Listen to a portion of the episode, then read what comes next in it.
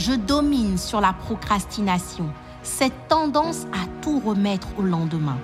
Les tâches d'aujourd'hui, je les accomplis aujourd'hui, car demain est le jour du perdant. Aujourd'hui, je fais ce que j'avais prévu de faire. Je marche vers l'accomplissement de ma vision. Aujourd'hui, je suis productif et efficace. Aujourd'hui, j'ai 24 heures et je les maximise, car tout ce que je ferai aujourd'hui influencera là où je serai demain.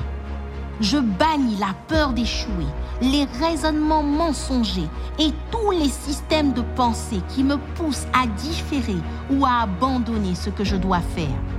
Quelqu'un a dit que les cimetières sont les endroits les plus riches de la terre, car c'est là que sont enfouis des livres qui n'ont jamais été écrits, des chants qui n'ont jamais été chantés, des projets qui n'ont jamais été enfantés.